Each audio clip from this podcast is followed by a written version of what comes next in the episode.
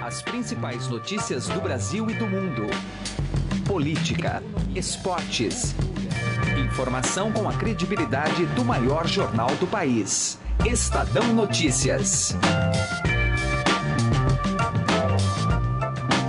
Olá, tudo bem com você? Eu sou Emanuel Bonfim e está começando a partir de agora mais uma edição do Estadão Notícias, nosso podcast com análises, entrevistas e informações sobre os temas mais importantes do momento no Brasil e no mundo. O programa de hoje vai a Curitiba, na capital do Paraná, para entender como está a movimentação de manifestantes e dirigentes do PT no entorno da sede da Superintendência da Polícia Federal.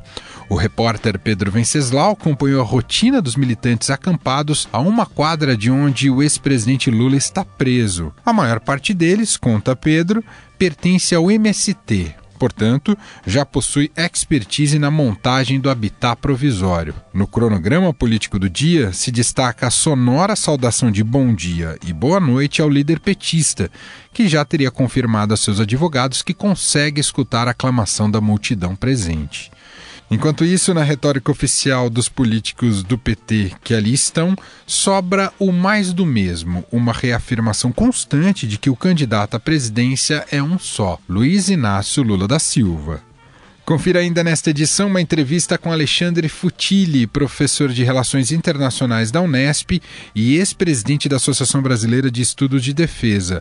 O assunto é o assanhamento de figuras do alto escalão militar em relação aos problemas políticos do Brasil. Até onde isso pode conspirar contra a democracia? Você pode ouvir e assinar o Estadão Notícias tanto no iTunes quanto em aplicativo para o Android. E também pode seguir o programa nas plataformas de streaming Deezer e Spotify. Nas duas, basta procurar pelo nome do programa no campo de buscas e passar a acompanhar todas as nossas publicações. O e-mail é podcast.estadão.com. Ouça e Participe. Estadão Notícias. Ministério da Cultura e Associação Tuca apresentam César Camargo Mariano e Brian McKnight.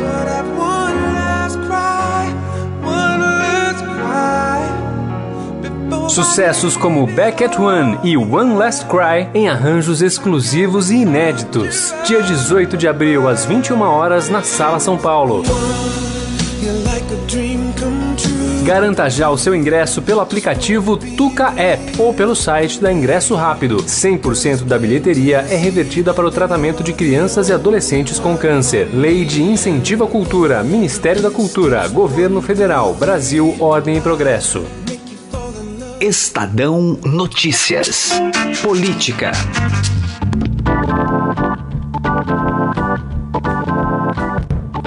Contato agora é com Curitiba, no Paraná. Quem está lá é o repórter de política do Estadão, Pedro Venceslau, volta a participar aqui do nosso programa. Olá, Pedro, tudo bem com você?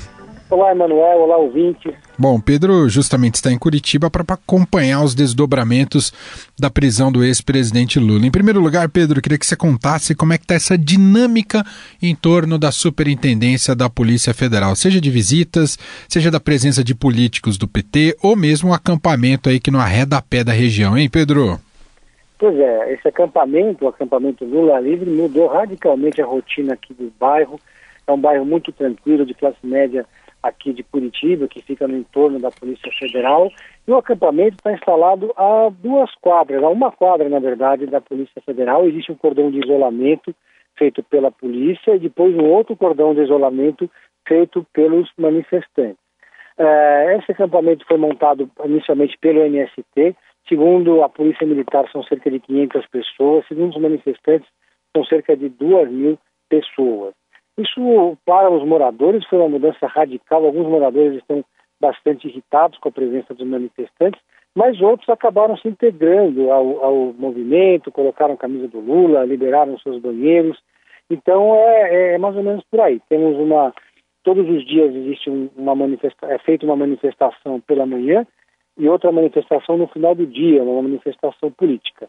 Todo dia também, às sete horas da manhã, os manifestantes se reúnem no limite aqui do cordão de isolamento para dar bom dia, um bom dia coletivo ao Lula. Depois da noite eles dão um boa noite coletivo ao Lula. Segundo os interlocutores aqui que estiveram com, com os advogados do presidente, ele disse que escuta essa manifestação ali da sala dele. Ô Pedro, e claro, também tem a presença aí de dirigentes do Partido dos Trabalhadores que estão visitando, estão na capital. Aliás, se falava até que a sede do PT teria se transferido aí para Curitiba. Qual tem sido o discurso? É de alimentar a resistência? Essa semana tinha uma expectativa de que o STF pudesse mudar o entendimento sobre prisão após condenação em segunda instância, mas isso foi postergado. Como é que ficou aí a retórica deles, hein, Pedro? Olha, a retórica deles é que o ex-presidente Lula vai ser candidato a presidente da República, mesmo estando preso. É, ontem, é, o, o ex-prefeito Fernando Haddad e o ex-governador Jacques Wagner estiveram aqui no acampamento, fizeram uns discursos políticos é, na mesma linha, dizendo que no dia 15 de agosto o PT vai levar até o TSE a candidatura do Lula, vai fazer a inscrição dele. Mas, como a gente sabe, Lula é considerado já um ficha suja, ele não poderia concorrer na eleição, não vai o TSE não vai aceitar a candidatura dele.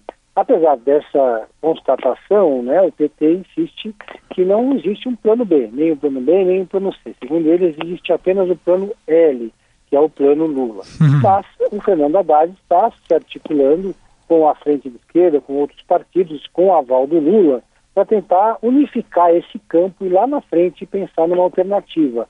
Ou colocar um outro nome do PT como vice de Lula e quando a candidatura dele for negada, transformar esse vice em candidato, depois ceder a vaga de vice para um candidato da esquerda, ou então, eventualmente, até existe quem defenda apoiar outro candidato de esquerda, que pode ser Boulos, a Manuela ou Ciro Gomes. Esse é Pedro Venceslau, está conversando com a gente direto de Curitiba, acompanhando aí os desdobramentos da prisão do ex-presidente Lula. Ô Pedro, ontem a, a, família do Lula o visitou, foi isso aí na PF? Exatamente, a família do Lula veio aqui para Curitiba, ficaram hospedados é, na casa de amigos, vieram três filhos do ex-presidente, vieram também a filha Lurian, veio um neto, é, eles ficaram, passaram a manhã com o ex-presidente na sede da Polícia Federal, é, na, na cela do Lula, depois saíram para almoçar, voltaram, ficaram aqui até o final da tarde, por volta das 5 horas, deixaram a sede da Polícia Federal e foram embora sem falar com a imprensa. Havia expectativa entre os manifestantes do acampamento Lula Livre de que eles fossem até lá fazer uma visita, fazer um discurso, o que acabou não acontecendo e frustrou, e frustrou os organizadores. Pedro, só para a gente concluir, o Brasil inteiro acompanhou um evento muito midiático, por sinal, e com presença considerável de, de pessoas, acompanhou aquele aquele impasse ali em São Bernardo, né, resistência inicial do Lula e depois até enfim se entregar à Polícia Federal. Aquilo seria, digamos, o gatilho, né, para uma mobilização mais ampla pelo país, tentar que o Lula não fique preso, comover pelo menos as autoridades é, de alguma maneira. Isso ainda tem força para, né, continuar conquistando novas vozes? Como é que você tem sentido aí da própria dirigência do PT sobre é, envolver mais a população nessa, nessa temática, hein, Pedro? Olha, o PT está organizando, junto com as entidades do, do movimento social, UNI, UBS, é, enfim, MTST MST, várias manifestações pelo Brasil. A primeira vai ser em São Paulo na segunda-feira, depois vai ter no Rio de Janeiro, na Cinelândia, e aí nós vamos ficar sabendo o tamanho e a força que eles têm de mobilização. Por enquanto, isso ainda é uma incógnita. Né? É, aqui no acampamento existe um número considerável de pessoas, 500 pessoas que estão permanentemente aqui, dormindo em barracas, dormindo é, embaixo de lona. Muitos deles são militantes dos movimentos sociais, mas existem também estudantes, militantes que vieram de outras partes do Brasil, é, numa espécie de romaria aqui pela sede da Polícia Federal.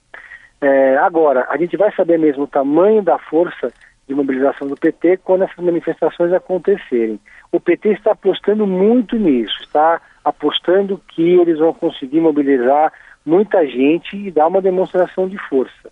Agora, se as manifestações não forem grandes, se as manifestações forem pequenas, então isso vai forçar a frente de esquerda a discutir novas alternativas, porque se o PT consegue mobilizar junto com esses grupos milhares de pessoas ou até milhões de pessoas como eles gostariam, então você mostra que existe um poder é, que está concentrado na figura do Lula, né? Então a prova de fogo vai ser a partir de segunda-feira. Tá aí, Pedro Venceslau, repórter de política do Estadão, direto de Curitiba, conversando aqui com a gente no Estadão Notícias. Pedro, muito obrigado pelas informações, boa estada e bom trabalho aí por Curitiba. Um abraço. Estadão Notícias. Os militares brasileiros estão saindo da toca? O destaque chega agora com Gustavo Lopes. E o nosso assunto agora é sobre as Forças Armadas e o papel que ela tem tido na nossa sociedade principalmente depois da intervenção na segurança pública do estado do Rio de Janeiro. Alguns comandantes do exército começaram a tomar partido de assuntos que são sensíveis hoje em dia na nossa sociedade. Na semana passada, por exemplo, antes do julgamento do habeas corpus do ex-presidente Lula, o general comandante Eduardo Vilas Boas disse que o exército julga compartilhar o anseio de todos os cidadãos de bem de repúdio à impunidade e de respeito à Constituição, e que o Exército se mantém atento às suas missões institucionais. Após esta manifestação, várias lideranças do Exército prestaram homenagem ao general além também das manifestações da Marinha e da Aeronáutica que foram neste sentido. Para falar um pouco mais sobre esse assunto, está na linha conosco o professor de Relações Internacionais da Universidade Estadual Paulista, Unesp, e ex-presidente da Associação Brasileira de Estudos de Defesa, Luiz Alexandre Futili. Tudo bem, professor? Como vai? Tudo bem, tudo bom, Gustavo. Professor, primeira pergunta é em relação a essa intervenção que houve na segurança pública do estado do Rio de Janeiro.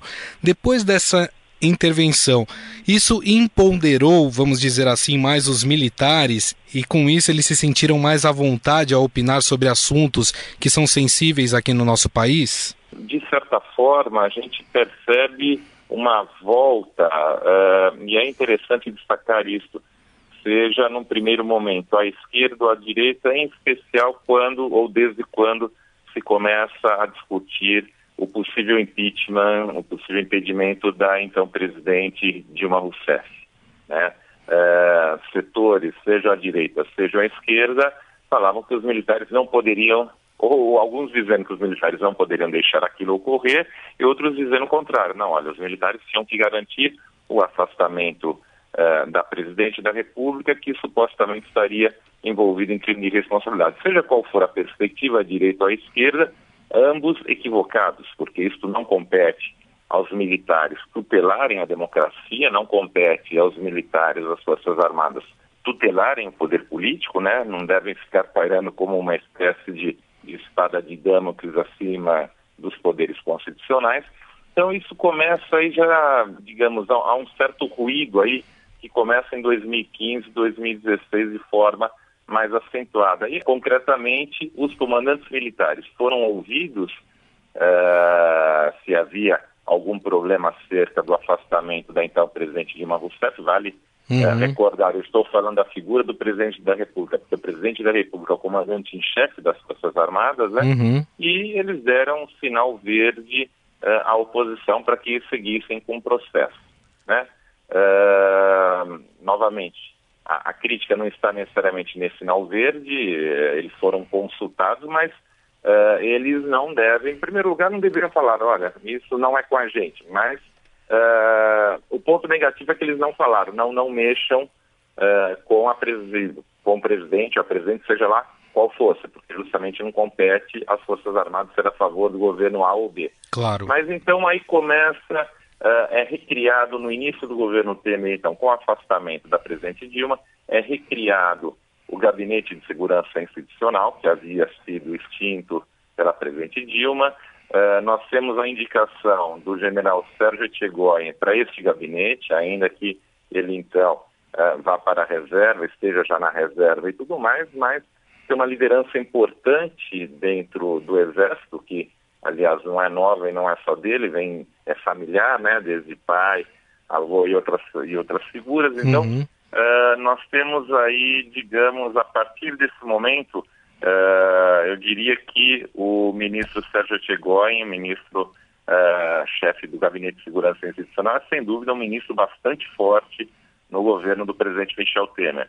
E as Forças Armadas, desde então, têm começado, e todo esse processo envolvendo uh, o suposto afastamento, o suposto, a suposta condenação e eventual prisão do ex-presidente Lula, uh, eles vinham sendo também consultados, enfim, o que, que deveria se fazer, o que, que não deveria se fazer, e começaram crescentemente a se manifestar, né, seja por tweets, seja, enfim, por declarações à imprensa, uh, mas isso é um padrão que não é desejado. Isso após a intervenção uh, federal de caráter militar uhum. no Rio de Janeiro tem ficado mais patente. Sem dúvida, os militares têm se sentido com mais liberdade é, para dizer, olha, hum, é preciso isso, é preciso aquilo, é preciso estar atento. Na verdade, eles têm que estar atentos ao que define a Constituição Federal. Esse é o uhum. documento máximo, a Carta Magna, a Carta Magna e uh, dentro da Carta Magna o que decide o comandante em chefe, comandante supremo das Forças Armadas, que é o presidente da República. Mas um dos problemas que nós temos é a indicação do general Luna Silva como ministro da Defesa. Ou seja, isso justamente é, quando nós olhamos né, um momento que o Ministério da Defesa havia completado 18 anos, ele foi criado em 1999, né, então é, o ano passado ele completou 18 anos, completou a sua maioridade. Nesse momento da maioridade que espera-se a maturidade, nós assistimos um importante retrocesso institucional que foi a indicação de um general, ainda que da reserva, para a condução do Ministério da Defesa. Uhum. Então, essa indicação do general Silva e Luna, e aí, novamente, não se trata da figura do general Silva e Luna, que é uma, enfim, um profissional competente, uma pessoa afável no trato e tudo mais, não se trata aqui de nós fulanizarmos o debate, uhum. mas sim é, o que nós temos nas democracias consolidadas, que são civis conduzindo a defesa, né, a partir justamente da legitimidade que o poder político tem, do crivo das urnas, uh, dando as diretrizes para o poder militar do que se deseja e espera das suas Forças Armadas. Então, só recapitulando, diria que sim, a gente tem assistido um preocupante uh, protagonismo crescente dos militares, inclusive dos oficiais e generais, nos últimos tempos. Agora, a população, obviamente, ela reage a esse tipo de coisa. A gente sabe que hoje nós vivemos uma polarização dentro do nosso país, onde você tem grupos que apoiam aí uma intervenção militar no país e você tem um outro grupo que vê esse crescimento dos militares e ficam aí temendo uma possível intervenção. Na sua avaliação, eh, professor, diante desse crescimento dos militares, da valorização das Forças Armadas, pode de fato acontecer? É algo que, que é mais factível? Ou o senhor acha que não, que os militares vão respeitar a Constituição como ela está hoje? Eu acho eu penso que concretamente uma, um golpe militar não está na ordem do dia. Uh, até porque, digamos, esse tipo de expediente, historicamente, ele está superado, sobretudo em países, uh, digamos, de economia, sociedade mais complexas como o Brasil. De repente, algum pequeno país, algum país muito pouco importante, relevante no sistema internacional, na economia internacional, nós podemos ter isso. Mas um país como o Brasil ou países grandes como o Brasil, importantes economicamente, uh, isto não é tão simples de ocorrer. É importante recordar que em 1964, ainda que normalmente se fale em golpe militar, é importante uh, as pessoas terem em mente que uh, não foram só os militares que golpearam a democracia. Né? Os militares golpearam a democracia, mas com apoio de importantes setores civis, né? do grande capital, de parte importante do empresariado, e outras lideranças e instituições à, àquela altura. Então, ainda que normalmente se faça, isso não quer dizer que os militares foram inocentes úteis na, nas uhum. mãos civis, mas que também muitas vezes há uma certa injustiça, eu diria, em culpabilizar ou em responsabilizar apenas os militares pelo que nós tivemos no período 1964-85. Então eu penso que um golpe hoje não está na ordem do dia. Então nesse cenário não é desejável, assim como nós olhamos é, o general Mourão também recentemente uhum. veio aqui a se manifestar, enfim, é, até muitos lembraram do Mourão de 1964, né, que inicia a, a, a sua marcha com coluna de tanques quando sai lá de Juiz de Fora, de certa forma deflagra é, o golpe de 1964. Esse Mourão do século XXI também deu declarações absolutamente inapropriadas, inaceitáveis para um militar da ativa, não sofreu nenhum tipo de punição, né? Conforme o comandante Vilas Boas, uh, em um programa de televisão, disse: ah, é um gauchão, né? O estilo dele, quer dizer, isso é inaceitável. E inaceitável também tem sido, nos últimos tempos, em especial, o presidente da República, que não tem, que, novamente recordando, é o comandante em chefe das Forças Armadas, não tem aparecido para desautorizar essas vozes que falam a favor, não importa de qual grupo político, isso que eu quero frisar aqui, do grupo A, B ou C. O perigo, eu não vejo um golpe, digamos, no radar uh, de hoje em dia, não, não vejo um golpe militar colocado, mas uma coisa que eu vejo é muito provavelmente um crescimento significativo de uma bancada militar nas eleições e no Congresso Nacional. O próprio general Mourão muito provavelmente será candidato a deputado federal no Rio de Janeiro, né, ocupando aí o vácuo é, do deputado Jair Bolsonaro, que sairá candidato à presidência e muito provavelmente será muito bem votado. Bom, nós conversamos com o professor de Relações Internacionais da Unesp e ex-presidente da Associação Brasileira de Estudos de Defesa, Luiz Alexandre Futili. Professor, mais uma vez, muito obrigado pela sua atenção. Obrigado, foi um prazer e sigo à disposição. Um grande abraço. Estadão Notícias desta sexta-feira vai ficando por aqui. Contou com a apresentação minha, Emanuel Bonfim, e produção de Gustavo Lopes. O diretor de jornalismo do Grupo Estado é João Fábio Caminoto. De segunda a sexta-feira tem sempre uma edição quentinha deste podcast. Estamos presentes também no Spotify e na Deezer. Aliás, todos os podcasts do Estadão estão lá na Deezer. Quer mandar um e-mail pra gente? podcast@estadão.com. Um abraço, uma excelente sexta-feira para você e até mais. Estadão Notícias.